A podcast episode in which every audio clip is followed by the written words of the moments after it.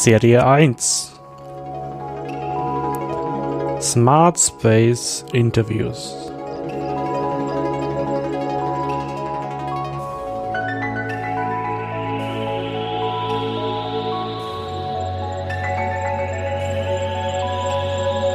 Von und mit Andreas Hubel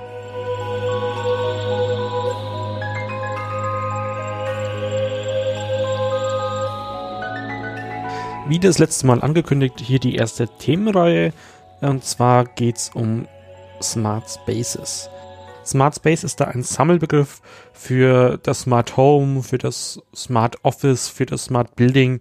Sozusagen, wenn es nicht nur um die Wohnung gehen soll, wäre dann eben das Smart Home, sondern eben auch um andere Arten von Gebäude oder Räume, die irgendwie smart sind.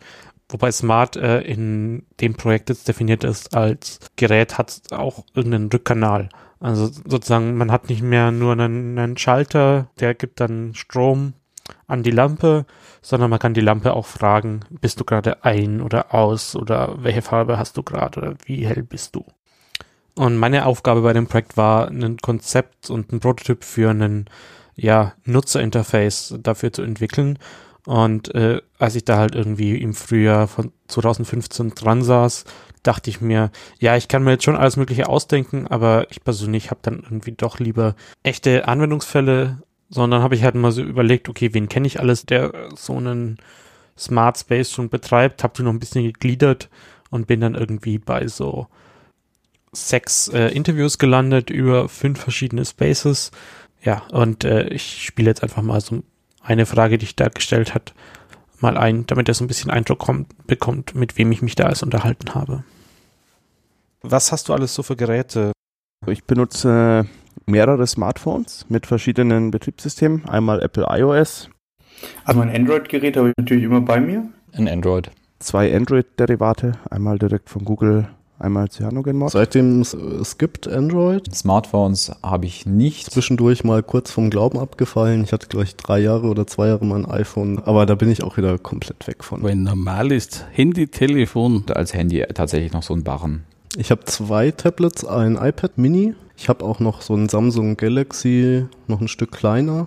Habe allerdings ein Tablet, wenn man unterwegs ist, damit man Mails lesen kann. Ja. Ein Tablet besitze ich nicht, weil ich dafür noch keinen sinnvollen Use Case habe. Ich experimentiere auch mit Android Wear mal rum, also das heißt man mit der Smartwatch, weil damit kann man auch interessante Sachen steuern. Ein bisschen gewartet, bis es etwas gibt, wo ich sage, das äh, hat alle Vorteile und weniger Nachteile von dem, was ich brauche. Also wie Smartwatch.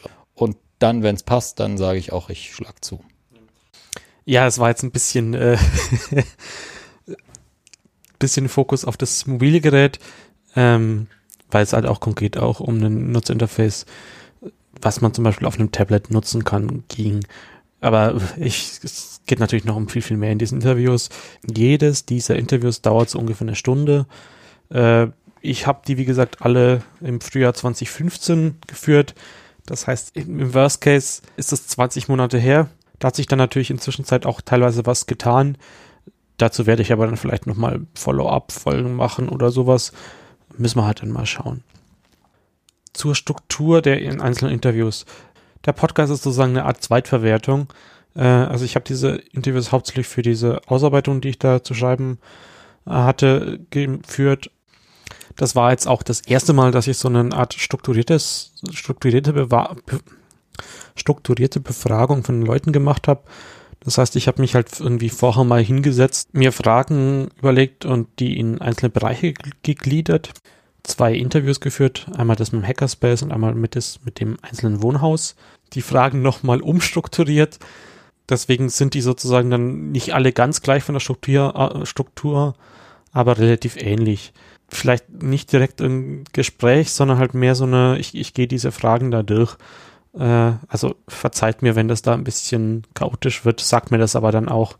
Äh, vielleicht mache ich dann nochmal eine zweite Version, wo man es besser versteht. Soweit zur Einleitung. Äh, viel Spaß mit den Interviews.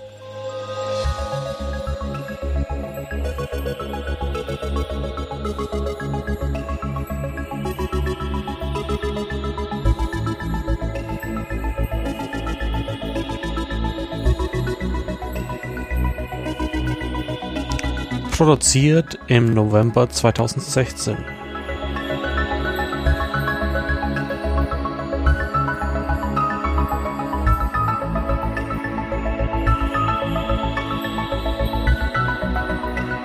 Musik Ambient Loop 3 von ESSA, lizenziert unter der CC BY 3.0. Link im Beschreibungstext.